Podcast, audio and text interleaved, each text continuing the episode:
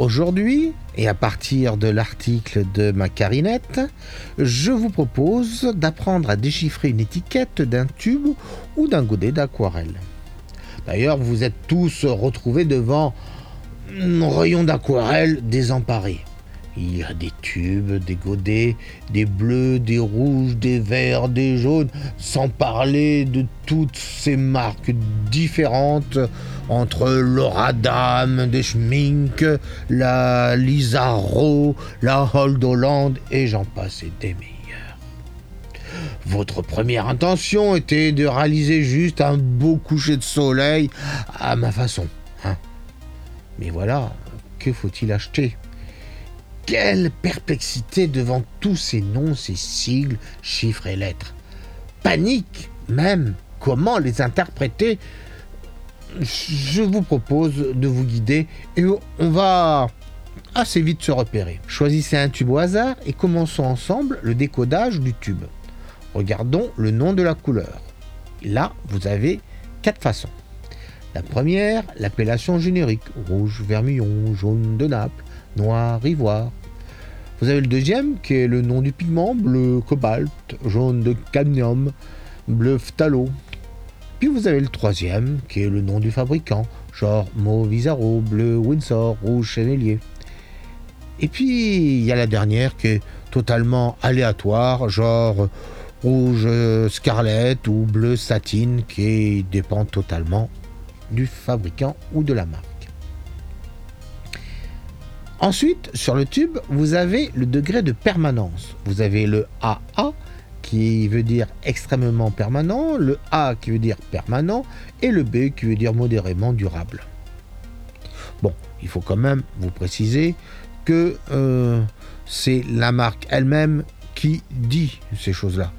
Après, vous souvenez-vous des tests que j'ai fait sur YouTube Un entre nous soit dit. Mais bon, c'est une autre histoire on continue à décoder le tube et euh, on continue avec l'opacité, c'est-à-dire la transparence ou l'opacité d'une couleur. Euh, la couleur transparente, c'est un carré vide ou un T.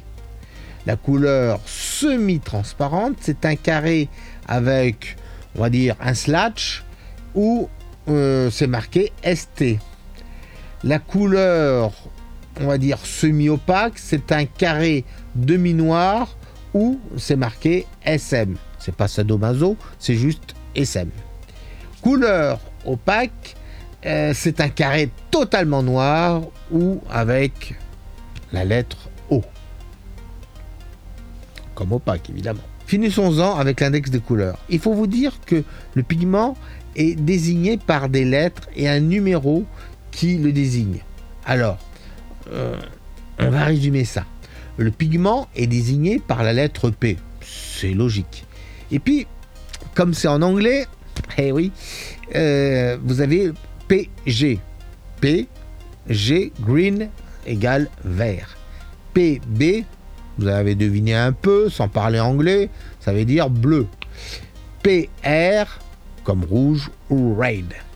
PY, ah là, on revient dans l'anglais, c'est yellow, donc jaune. PBR, donc là, BR, c'est le brun. PBK, c'est le noir. PV, alors c'est pas le flic qui vous en met un, mais c'est juste du violet. Et PO, c'est de l'orange. Alors voilà, ça c'est l'exemple basique, c'est-à-dire des lettres, deux lettres avec un chiffre. Mais si on reprend le bleu indigo Isaro, nous pouvons lire donc PR17, mais il y a le PB29. Or, le PB29, c'est quoi? C'est un outre-mer. C'est indiqué bleu outre-mer. Or, si vous connaissez bien l'outre-mer, vous avez des bleus outre-mer qui sont totalement électriques, et puis vous avez toujours dans la nomenclature PB29 nous avons le lapis lazuli qui est lui une couleur totalement éteinte. Et tout ça, pourtant, c'est du PB29. Alors, qu'est-ce que je veux dire par là? Bien sûr, vous pouvez vous baser sur ces chiffres, mais il va falloir que vous pensiez à un mot. Couscous. Alors vous vous dites, comment ça couscous? Ben, C'est très simple. Le couscous, nous avons une base, avec la semoule, avec certains légumes, etc. Et puis, ben, en fonction de la région, ou du cuisinier ou de la cuisinière, eh ben le couscous il change. Vous avez le couscous tunisien, vous avez le, couscous algérien, vous avez le, le, couscous marocain, vous avez le couscous libanais, vous avez même le couscous de Marseille.